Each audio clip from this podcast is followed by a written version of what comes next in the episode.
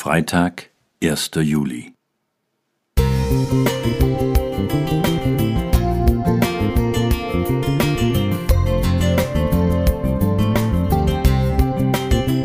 Ein kleiner Lichtblick für den Tag.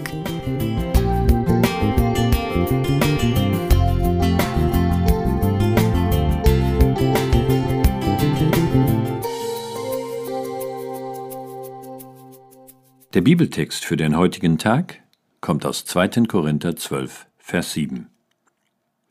Und damit ich mich wegen der hohen Offenbarungen nicht überhebe, ist mir gegeben ein Pfahl ins Fleisch, nämlich des Satans Engel, der mich mit Fäusten schlagen soll, damit ich mich nicht überhebe.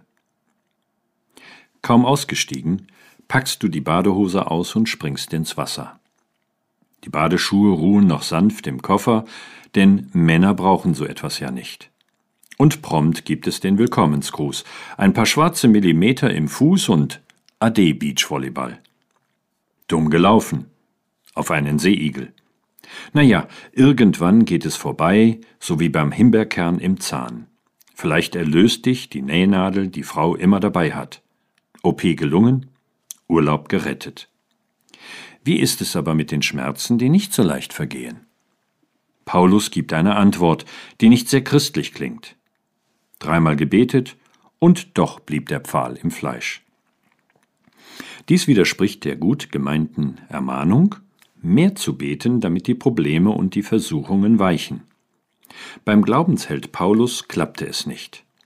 Die Antwort auf seine Verzweiflung findet der Apostel Paulus darin, dass es keine Verdammnis für ihn gibt, weil er in Christus ist. Römer 8, Vers 1. Wer es schafft, den Stachel vom Seeigel loszuwerden, soll sich nicht als Held oder gar besserer Mensch fühlen, sondern sich freuen, dass Gottes Gnade sich anders ausdrückte als bei Paulus. Gott sagte zu ihm, Lass dir an meiner Gnade genügen. 2. Korinther 12, 9. Damit ich nicht überheblich werde. In seinem Leid erkennt der Apostel einen Sinn. Merke, dass er nicht schreibt, weil ich hochmütig bin, hat Gott mir eine Lektion erteilt. Gerade wegen der scheinbar negativen Antwort stellt er nicht die Frage des Warum nicht, sondern macht aus der Kausalität eine Finalität.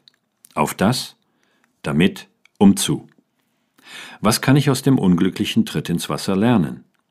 Mehr Besonnenheit an den Tag legen? Demütig werden?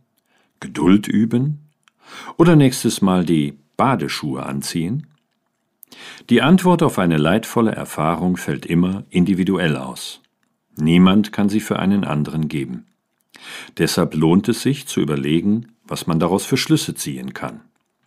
Wer das schafft, kann sich glücklich preisen, auch im Leid. Sylvain Romain Musik